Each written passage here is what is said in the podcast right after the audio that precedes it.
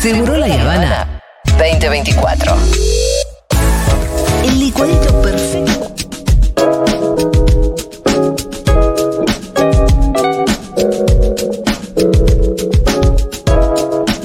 Bueno, estamos muy contentos porque no está- ya no estamos solos, Gaby No, y Pitu, esto así es que un- los mensajes de amor se pueden empezar a diversificar también y llegar hasta. Voy a presentar al señor Gaby Suet primero con un aplauso, ¿Qué tal? ¿Cómo les va? Gracias. conductor del mejor programa de política que existe, Sí. por lo menos de los domingos, Sí, sí. No por mérito mío, pero sí. que sí. es como la ves, sí, por supuesto que también. Gaby, ¿qué, qué vacaciones largas te tomaste, hermano, la verdad? eso, no, pero es que los últimos domingos yo era la mañana digo. Exacto, esa, Sí. yo lo escucho los domingos. Pero A un ¿Qué, vacío. ¿Qué va? ¿Qué vacío? Un vacío encima que ahora no estamos saliendo. ¿Pero por qué no le Entonces yo, lo me? Sí, ¿a yo me despierto temprano los domingos ahora. Sí. Y necesito escuchar también, algo. No, no lo voy a mencionar a Fede Vázquez. pero ¿Por qué no le dicen lo mismo a los docentes? No, sí. ¿A los docentes? Es políticamente incorrecto. ¿Cuándo Sí. arrancan las clases? Claro, bueno, no sé, vez. Eh, pero bueno. Yo me, me fui en febrero, que es más barato. Sí. Fue, un, verano. verano Pasaron muchas cosas como Eh. para que vos nos dejes así librados a nuestro propia Pensamiento. nuestro propio pensamiento. ¿Qué te pensás? ¿Que tengo pensamiento propio? Bueno, Yo necesito que el, el domingo a la mañana la me ordene Gaby Sued. La guía. Vamos Bueno, a intentarlo este domingo. Vuelve sí. este domingo, como la ves? Sí. Casi le guachipean el nombre, Eh, sí. pero esa gestión fue debidamente y caballerosamente, Un además. de un gentleman. Sí. Ahí, señor, yo quiero comunicarle Lo vi que por Twitter, sí. Hermoso. Bien, eh, así que este domingo ya saben, tienen que prender la radio. Pónganse una alarma, porque uno ya se olvida. Pónganse la alarma porque empieza Gaby Sued con su equipo. Qué buen momento el de Leandro Renú. de Leandro Renú, ¿eh? sí. Flor Barragán también. Está con todo Leandro Renú, sí. Así Sí. que Sí, yo sí, me, sí, me sí. preparo ya, porque él debe estar con el pecho inflado, yo Sí. ya lo veo. Vos decís que llega como diciendo acá yo. Y me parece que sí. Estoy tirando, batiendo todas las postas. Claro, sí, sí, me parece que sí, que va a llegar en esa, en esa, mm, eh, en ese registro y yo lo espero sentado acá, Sí. donde estoy. Soy el único conductor de, de Futuro Que conduce en esta silla. ¿Cuál Sí. será ahí la maña esa, Gaby? No, no sé. Porque creo que- ¿Pintó del principio? Porque lo veo mejor al operador. Ah, sí. Una cuestión de luz. Bueno. Em, no estamos solamente con Gaby Suet, también, y esto es una gran noticia, después de arduas negociaciones, podemos decir que vuelve Cosañoña con el señor Werner Petón ¿Qué dicen? ¿Cómo andan? ¿Se me escucha bien? Sí, se te escucha bien. esto. Bueno, Se te escucha bien. bueno. ¿Cómo estás, Werner? Ahí andamos. Ahí andamos, bueno. En la lucha, que escribir es mucha. Yo sé que siempre me acuerdo, no sé de quién era el cumpleaños, si tal vez era tu cumpleaños. Bueno, ponele. ¿Y ¿Qué pasó? Y vos, no sé si en Twitter, en un mensaje donde dijiste, ya no se festejan los cumpleaños, gobierna Macri. Acababa de ganar Macri la presidencia de la nación. Es que sí, efectivamente yo y vos de- sentías eso, algo así como no se escribe más poesía Sí, después de Auschwitz. sí. No Yo- se festejan bueno, más los cumpleaños. mucho, pero sí, yo dejé de- ¿Y ahora qué, Werner? Yo dejé efectivamente de. Yo me juntaba en un bar con mis amigos, invitaba Sí. a todo el mundo, eh, eh. Sí. Lo dejé de hacer. En que 2016 ganó lo dejé hacer y desde entonces no lo hago más. Y ya con mi ley, ¿cómo profundizamos el, anti- el no cumpleaños? Que no sé qué hacemos con mi ley, la verdad. Ya, ya- ya a esta altura no me, no me queda resto para pensarlo.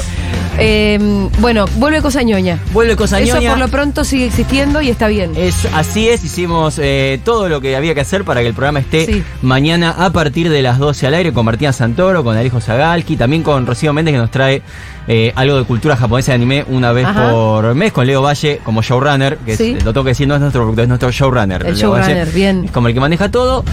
Y hay que decir que es un programa que fue como, empezó como una cosa muy chiquita en el medio de una cuarentena. Sí. Y fue como empezando a crecer. Sí, como, claro. Sí, de de pronto abrimos un Discord. El Discord hoy es una cosa que yo no te puedo explicar. O sea, no podés seguirlo. Es como una- un chat eterno Primero de me gente tenés que hablando. explicar lo que es el disco. Claro, sí. ¿Viste los chatrooms viejos? Sí. De, de cuando era empezaron, que Sí, te metías que en un chat y hablabas en el Messenger, hablabas en el ICQ. Sí. Es como Sí, eso. Sí, me acuerdo. Es un, es un chat que tiene canales, tiene uno para charlar de literatura, tiene el de Ah. Cosa Ñoña, tiene otro para charlar de película, tiene otro Muy para bien. charlar de cómic, tiene otro para...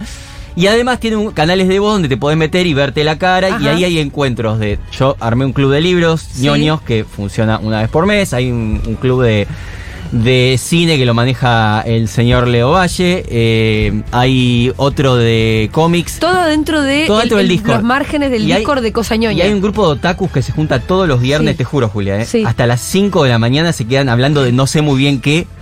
Pero según Y es un club todo- de anime. Y todos son spin-off del Son mundo claro, cosas que ocurrieron en torno al No es un programa. programa, es un universo. Claro. Ya a y- esta y- altura es, es como, como el un cosañoña multiverso. verso. Exactamente. Es un multiverso. Y después empezamos a hacer unas cosas que era que transmitíamos un poco por YouTube, cuando pintaba, jugábamos un videojuego con los oyentes, comentábamos más en profundidad alguna película, y eso ahora ya es algo permanente. O sea, todos los miércoles a la noche nos metemos en el canal de Cosa y hablamos con los oyentes, como complementamos cosas del programa. Perfecto. Entonces es como el programa que ya es radio, streaming, Discord, cosas, Bueno, encuentros. Está- Excelente, Werner. Eh, y además, qué universo necesario el de la fantasía. Sí, en este momento yo creo que más que nunca. En este momento, de verdad, evadirse un poco, disfrutar de alguna manera, porque mm, porque si no está uno está todo el tiempo leyendo los diarios y si bien obviamente es como que acá estamos contrastando Sí. la necesidad de cómo la ves para escucharlo a Gaby los domingos con la necesidad también de Cosañoña para hacer oídos sordos a todo Sí. lo que Gaby te va a contar al otro día. Igual ojo que también en el programa tratamos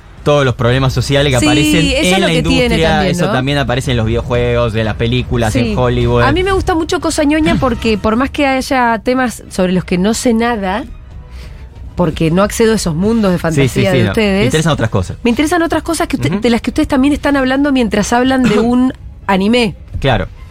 Eh, y eso es lo que me parece que ustedes los hace diferentes de muchos otros ñoños, ¿no? De- Y no hay otra cosa así. Así dicho rápidamente, no, hay nada porque. o sea, hay mucha gente que habla de, eso, de esos universos, pero con esa profundidad no creo tratan, que haya. Tratan ¿no? de plantarse como si fuera una suerte de neutralidad política o directamente son de derecha. Claro, claro.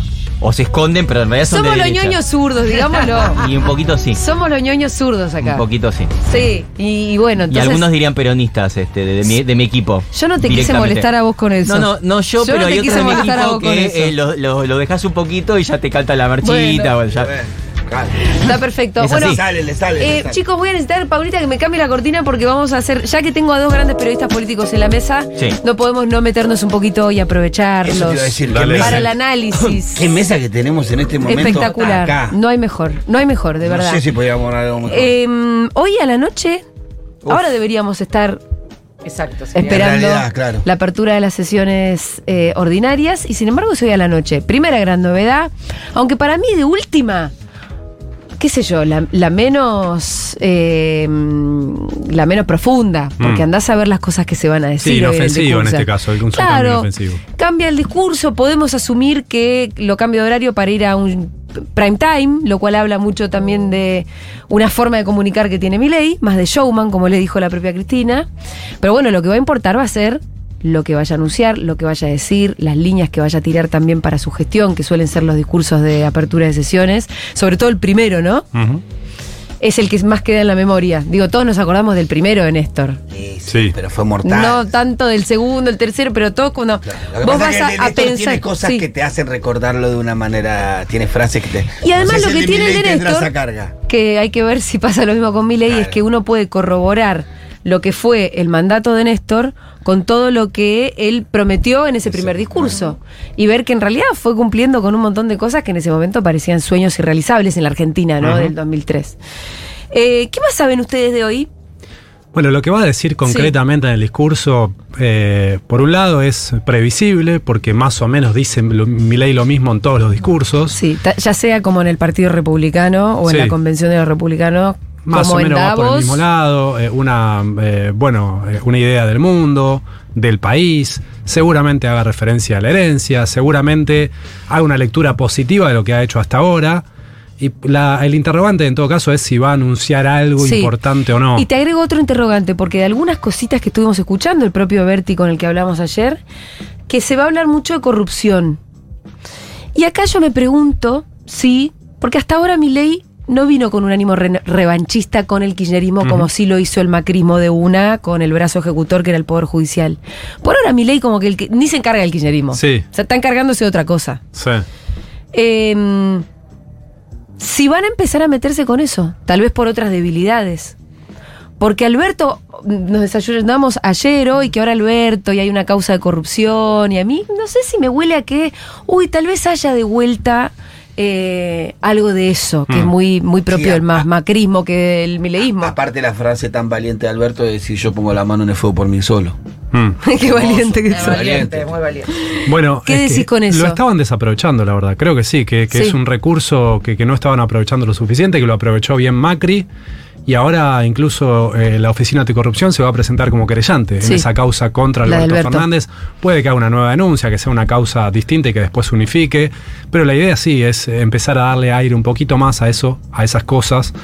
eh, en, esta, en esta construcción discursiva, en esta batalla cultural Sí. Que está librando Mirai, me parece que puede ser un ingrediente más y puede ser importante. Que hasta sí. ahora no lo estaban usando. Ahora, en términos de anuncios, no me puedo imaginar qué es lo que puede anunciar. Porque Dolarización. mm, ¿No? Me suena raro que anuncie ahora eh, eso sin tener. O sea, puede ser un anuncio como una bomba de humo, digamos, ¿no? Pero. Sí, hoy había mucho ruido de eso en Casa eh, Gobierno. sí, pero de vuelta. yo- a No mí tiene me dólares genera- para ahí, anunciar yo, algo yo- así. yo soy muy escéptico en Mm. general con estas cosas. Después, tipo, tema jubilaciones. Es uno de los temas que le hizo naufragar la ley ómnibus. Sí. Jubilaciones. Va a anunciar otra fórmula de jubilaciones para discutirla para abril.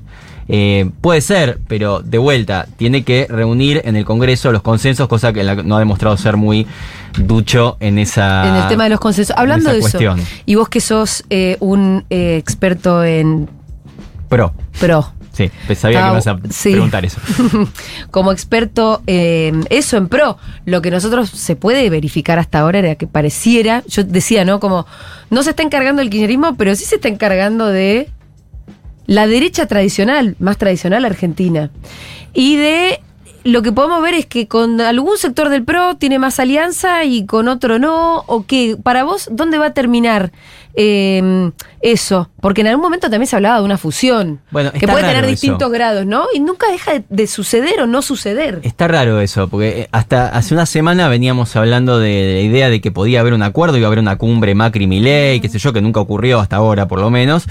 eh, más allá de los mensajes que se pueden intercambiar y demás. Después vino el conflicto con Chut, con un gobernador del PRO, donde juntó a todos, los, to- todos menos Jaldo, ¿no? Juntó a todos detrás. Eh, Nacho Torres, Sí. y donde lo apoyaron amplios sectores del partido, menos Patricia Bulli, que ya se pasó al otro Sí, bando. Ya totalmente. Para mí ya no es más del PRO, aunque No. sigue diciendo que es del PRO, digamos. Está claro que está jugando otro- en otro lugar, ¿no? Hoy hablas con la gente de Macri y te dice no va a haber una fusión, pero ni en pedo desaparece el PRO, y tampoco sé si va a haber una alianza. ¿Mm? O sea, como que se enfrió bastante eso hoy. Por ahí, Interbloque podría por ahí llegar. me a haber. llamás el lunes y cambió completamente todo. Al mismo eh, tiempo, no. él, él almorzó con Ritondo antes de ayer. Sí, pero eh, Ritondo tampoco está en la idea de ni siquiera hacer un interbloque. Ah, ni siquiera eso. O sea, el que almorzó con él le dijo, bueno, sí, el interbloque no, nosotros te vamos a acompañar en las leyes que consideremos que, que están bien, pero viene acompañando todo, hay que decir Sí, eso también. sí. Ritondo le dijo eso, pero tampoco le, le- le habilitó mucho la idea de que se van a fusionar en, eh, en ese almuerzo. ¿eh? Y Macri, insisto, Sí. está raro, Macri quiere como reconstruir un lugar de relevancia Es que lo con está la perdiendo. presidencia del Claro, PRO. No sé cómo lo ven ustedes. El... Nosotros lo veníamos diciendo hace un tiempo acá. En Estados Unidos, Trump se comió a la de- Claro. al de establishment de la derecha al Partido Republicano. Se los terminó comiendo. En Brasil, Bolsonaro lo mismo. Entonces uno no pod- podría pensar que acá puede pasar lo mismo, que Bueno, Milei se termine comiendo. Sobre todo la eso. representación de la gran Milei quiere hacer eso. Milei quiere, a ver, le ofreció lugares a María Eugenia Vidal, le ofreció a Diego Santilli. Le dijeron que no porque quieren hacer que haya un acuerdo General. global. Lo contrario que hizo Bulli. Bulli dijo, sí, ahí Voy. ahí voy. Y también me lo traigo este Petri que tengo acá. Lo tengo en Sí. oferta, este radical. ¿No? Eh, pero no hay... Viene el, viene el combo, ¿no? rebaja, Claro. porque la verdad. Pero no, está logrando hasta ahora llevarse a sus dirigentes sin hacer un acuerdo con él, que pareciera ser algo que quiere hacer Milei. Milei quiere decirle a Macri, sí, todo muy lindo, pero ya me llevé a tu gente, ya me llevé a tus votantes y no te tuve que dar nada a vos, digamos, ¿no? Y del otro lado dicen, Milei no entiende lo que es negociar, porque Mm. si yo te voy a dar eh, los votos para estas leyes, te voy a dar esto, te voy a dar aquello, vos me tenés que dar lugares en el gobierno. O sea, hoy a la mañana me decían, gobierno no hay, no creo que vaya a haber, alianza por ahora no hay. Algunos creen que vamos a ir un frente en 2025, pero quién Sí. sabe Falta en qué estado está mucho. Milei en 2025, No, si, nos, sí. si nos resulta interesante hacer algo con Milei en sociedad, 2025 ¿no? o se está cayendo a pique y nosotros Sí. vamos por otro lado, ¿viste? No, el PRO te quería preguntar si, bueno, porque María mm, Eugenia Vidal el otro día dijo, eh, Ma- Mauricio Macri debe ser el próximo presidente del PRO. Sí. Eh, Eso va a pasar. Eso va a pasar. eh, Macri va a ser presidente. ¿Y la reta dónde está? ¿Y qué quedó? ¿Y qué es de la vida? Bueno, que la ayer fue nombrado por, por, por el Macri. Pero cuando pasó una rata. Cuando pasó una rata, no la exacto. Eh, la reta está en un lugar medio raro. Él quiere seguir en la lógica que hizo en la campaña de yo soy el moderado Ajá. y esto que están haciendo no sirve. Fíjate cómo Sí, salió. mira. salió cuando se cayó la línea ómnibus, salió inmediatamente a decir viva el consenso carajo, ese fue el título, y trató de plantarse como vieron que yo tenía razón, que había que ir a consensos, que, con toda esta pirotecnia al final no lográs nada, o sea, no, no gobernás, no lográs las leyes, no lográs cambios.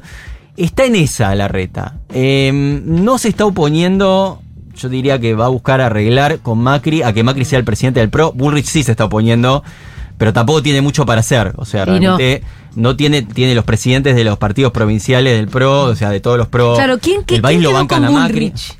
¿Quién quedó con Bullrich? Tiene su séquito más cercano. Sí. Diego Valenzuela en, en, ¿Es en la Bullrich? provincia de Buenos Aires no, no está, hace como una cosa medio. Es más mileísta. Ah, Eh, ah, digo, sí. firmó el no documento, sea firmó el documento ¿Qué? contra Torres. Eh, realmente, parece. Yo trabajé con Diego Valenzuela. compañero de la Sí, sí. facultad de Javier Milei. ah, sí, sí, sí. ¿serio? De ahí viene el Pero vínculo. tenía Pero un perfil más moderado él. Sí. Y sin No, embargo chicos, ahora está más en Yo esa les línea. hablo, cuando yo era pasante en Radio Continental y él era periodista, Sí, tenía sí. un Progre, programa un progre. con Orlando Barone Claro. y yo era productora de ellos, Sí. muy junior, yo cortaba mensajes, hacía alguna otra cosita más, pero otra vez, pero tuve una amistad con él y hablábamos mucho porque con Orlando Barone. Un tipo súper agradable. Sí, sí, divino, es súper agradable de Valenzuela. Ahora, hoy, pero hoy pará, está más volcado era muy kirchnerista. Ah, Diego kirchnerista. Valenzuela. Era kirchnerista. Kirchnerista. Sí. Y, y- insisto, parecería ser más de una línea larretista, pero está en otro lado hoy. Por eso, ¿qué Mm. tiene Bullrich? Tiene algunas cositas así, pero no tiene lo suficiente como para frenarle a Macri la llegada a la presidencia del PRO, que siempre fue un lugar medio. Eh, hasta que apareció Bullrich nadie sabía ni quién era el presidente del PRO. O sea, Sí. yo lo sé porque cubría el PRO. Claro. Pero si yo les pregunto quién era el presidente del. PRO antes Sí, de Bullrich, porque la mayoría de la población va a decir, ¿lo qué? ¿No? Bueno, como el PJ, como esos sellos Sí, que en realidad sí. son medio. De- claro, ¿quién es el presidente del PJ hoy? Es Alberto, pero Alberto nos acordamos Sí. porque es un chiste casi, Sí. ¿no? De todas formas, yo les pregunto, ¿hay espacio Sí. para, eh, en la representación Sí, del claro. electorado, para un pro que sea oficialista, pero que no sea de mi ley? Claro. ¿Hay espacio, pa- espacio para esa autonomía? Pareciera No. que no. Por eso Es digo rara que la posición. Pero por Es eso raro, digo sí, que sí, yo me imagino lugar, a Milei comiéndose ese lugar. Yo creo que Milei, aunque al gobierno no le vaya como él espera, puede capturar un sector del electorado mayor al que capturó en octubre del, del año pasado. Está bien, ya me estoy aventurando a hablar del 2025, es ciencia ficción absoluta. Sí, sí. Pero digo, hoy Milei tiene al PRO adentro en cuanto a representación de, el, del el voto, el voto, el voto, el voto de Milei ya está. ahí. Totalmente. Es medio parecido a lo que pasó con, para mí comparado con Sergio Massa en el 2019. Yo creo que el voto de Sergio Massa ya estaba en el frente de todo y Massa llegó después. Sí. Mm, Para mí es, es parecido lo que le pasa al PRO, pero aparte tiene muchos problemas internos, me parece que se, Pero nota muchísimo que- la fisura y en cuanto a la reta, yo lo veo más a la reta interesado en un armado de un frente centro izquierda con Lustó. Centro Sí. izquierda es mucho decir, ¿no? Pero sí. Centro pero- derecha. por ah, ahí. Él- él- él- ellos lo dicen así, ¿eh? Sí, Los, sí, los sí. larretistas dicen que queremos un Pero, frente pero ves las políticas que van a impulsar y no son. No Los larretistas se Los autodefinen así. larretistas quieren. ¿En serio? Por lo ¿Qué? menos con los Lo que, que pasa- hablando. Y es- lo va mismo. Bueno, escuchen a Ana María Migliore Sí, María hablar el No, otro pero María, pero María Migliore es, eh, era, o sea, María la Migliore, para que, lo ubiquen, para que lo ubiquen, era, fue la ministra de Desarrollo Humano y se fue cuando Jorge Macri ganó la interna diciendo yo no quiero saber nada con esto que se viene. Era rarísima María Era rara Era un gabinete de todos tipos Era de universidades peronista. privadas y ella es, no, ella no es peronista, pero es de, de, a ver, de la militancia cristiana en las villas. Sí, sí, sí, Es sí. esa línea, ¿no? Es exactamente eso. Y era rarísima en el gabinete. Era como. Era muy rara, sí. De hecho, le, le hacían operaciones todo el tiempo, los otros ministros. la- Ahora, era- a- así como eh, la presidencia de Milei reconfigura el espacio del oficialismo, que Sí. el PRO no sabe dónde ponerse, también debería reconfigurar la oposición. sí. ¿Hay alguna posibilidad de que Blarreta y el kirchnerismo terminen en un mismo espacio con Yarlora, con Mazot, de acá en adelante? No lo sé, eh, me parece hoy muy Yo aventurado a decirlo. La reta pero- no, lo, no lo veo haciendo nada con el kirchnerismo. también, con también. todos los otros sí, con, con los socialistas, con los radicales, con Yarlora si puede, con, con Schiaretti si está por ahí. Con todo eso la reta es lo que quiso armar. ¿Te que- Intentando que, a que eso se amplíe. ¿Te acuerdas que y quiso armar ese frente? No, yo creo que va a haber sorpresas, ¿eh? en las PASO quiso armar ese frente y Macri y Bulli se lo bloquearon. ¿Te acuerdas que él quería cerrar con Ahora, Schiaretti? Hay una cosa que es como muy. em, porque estamos, estamos pensando en espacios que se armen. Sí. Hay una alianza táctica que podría, debiera darse ya, que es la del rechazo al DNU. Mm. Y que, Mm. bueno, eso le quería preguntar qué posibilidades hay, este, porque alguno que otro te dice que hay más posibilidades ahora, después de los embates de Milei peleándose con todo el sí. mundo, sobre todo contra los gobernadores, de poder rechazar después- el DNU. quizás- después de esta noche quizás haya más motivos. Bueno, según el discurso vos de me hiciste un... mm, Es que en, en el Senado lo van a rechazar. Todo, todo indica que El vamos Senado para sí. allá. Si Senado Villarruel sigue, sigue comiéndose denuncias penales por, por tomarse facultad que no tiene, eh, será así un tiempo más, pero la van a terminar rechazando. El tema es diputados. Y ahí vos tenés una línea que ya existe desde, desde el comienzo de los radicales, un sector por lo menos de los radicales, y de Hacemos Coalición Federal, que es esa juntada Sí, de necesitamos Los comisiones, pichetos. donde nos juntamos todos, que dicen queremos salvar partes del DNU.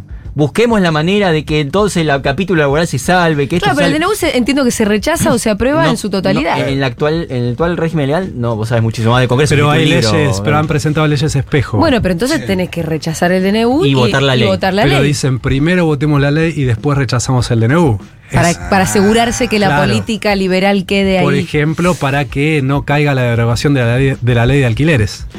Claro. Eso Entonces, Y en ese caso eso el es un camino escudo, y en ese un caso el camino judicial cómo queda. hay que Ah, preguntarle a va, la Corte, ¿no? Va por su lado, sí, hay que ver si la Corte en algún momento decide mover. Si se despierta. Sí. Eh, no, la Corte está esperando a ver qué pasa políticamente, si mi ley se cae. que- O sea, está esperando todo. todo, que- o sea, ellos, como no tienen plazo, están esperando. Ahora, eh, esto que dice Gaby, eh, el principal problema que tiene es mi ley. Porque si otro, otro, otro presidente hubiera dicho, me aprueban lo mismo que yo quería, pero por una ley, listo, dale, vamos. Pum, pum, se aprueba, baja de La reforma laboral están desesperados por aprobar. Sí. Claro, Claro. Milei Sí, sí, sí. no quiere saber nada con, con negociar con nadie. Eso es, eso es una y otra vez lo que nos Mm. Bueno, encontramos. es una de las características que nos, nos impide pensar eh, o hacer análisis que puedan prever alguna cosa bajo la racionalidad cartesiana. Sí. 1140 66 000, me- a mí me gustaría mensajitos para eh, de amor para Verne y los ñoñes y para Gaby Sued y eh, ¿cómo se llaman los believers de cómo la ves? No, no hemos definido. Hay que nombre, encontrar ese nombre, Sí. ¿no? Ah, el. Los desayunadores, Podría ser. No, no lo tenemos. Los que la ven. Sí. los que la ven, algo así podría ser. Eh, bueno, y hoy, ¿ver alguna posibilidad de alguna movilización? Bueno, Hay pues, algunas llamadas, ¿no? Pero la- Sí. digamos que son la, la izquierda de siempre. Yo creo que vos los, las, eh, Sí. los y las escuchaba más temprano, lo de Cacerolazo me parece que es bastante plausible. es plausible, ¿no? Sí, es como una oportunidad Y ideal. más por la hora sí. que eligió. Claro. Eligió Sí. una hora para el cacerolazo. Es Está, pidiendo, cacerolazo. está Sí, pidiendo cacerola. sí. Sí. Sí, Sí. porque además seguramente nada indica que el discurso no vaya a ser muy extremista como lo vienen siendo Mm. todos sus discursos, Sí. pero muy extremista, eh, existen estas teorías eh, bastante conspirativas en el imaginario, ¿no? Del bien pensante que dice, bueno, pide cacerola y que Milei en realidad capitaliza Todo. de alguna manera, Todo. eh, ¿no? Esas expresiones espontáneas. Eh, eh, ¿Ustedes coinciden con ese diagnóstico? ¿Capitaliza eso para seguir implementando eh, políticas más crueles todavía? Yo la- los escuchaba más temprano y, y- y quería intervenir escuchando Sí. este, porque. Discutías ahora- con nosotros, Mandá mensajito, mandá Menos mal que tenés esta oportunidad ahora. Gaby de Palermo. No, no, pero no, no Che, discutía. pero viste qué me buen programa que hacemos, ¿no? Muy bueno, me parecía súper interesante. Eh, una segunda mañana es el horario más difícil, así que están haciendo un buen programa. Gracias. Gracias. Eh, esto de que eh, le- leí algo muy interesante de Maga Chirón, eh, que le- la entrevistó a Poli Sabatés, Sí. de que este es un gobierno byte. Claro. Es un gobierno que se sostiene en esos ciberanzuelos que lanza, Mm. Sí. que generan discusiones que son muy eh, positivas para mi ley, muy constructivas para la batalla cultural que sí, está librando. Sí. Pero, por ejemplo, el, su carita puesta en la, la Estatua de la Libertad Sí.